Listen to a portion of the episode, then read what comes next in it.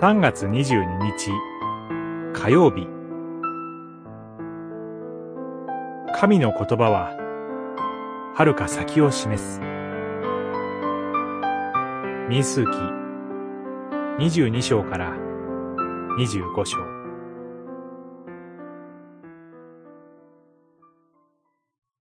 私には彼が見える。しかし、今はいない。彼を仰いでいる。しかし、間近にではない。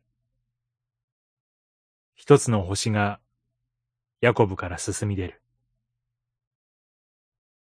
二十四章、十七節。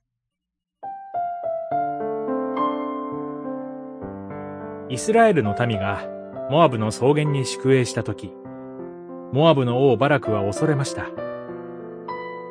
彼らの数の多さと力を見て、すっかりおじけづいたのです。そこでバラクは、占い師として有名なバラムに、イスラエルを呪ってもらいたいと願いました。バラムは手厚い報酬を差し出されて、目がくらみました。神に何度も警告を受けましたが、バラムの心が富に対する誘惑から自由になることはありませんでした。しかし、そのバラムを神は預言者としてお立てになりました。神は罪人を用いられます。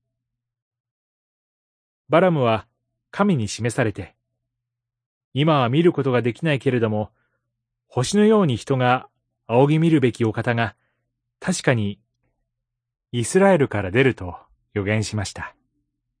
その通り、遥か後にイスラエル民族の中から救い主イエス・キリストがお生まれになりました。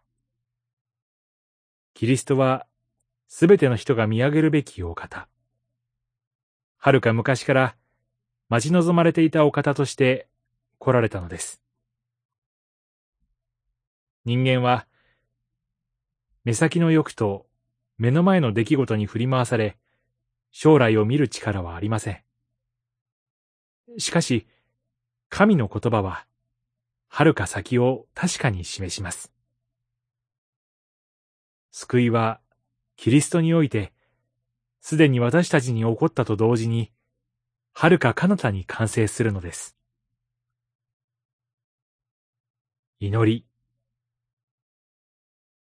目先のことに目を奪われることなく、ここにあり、また、遥か先にある救いを見上げて歩ませてください。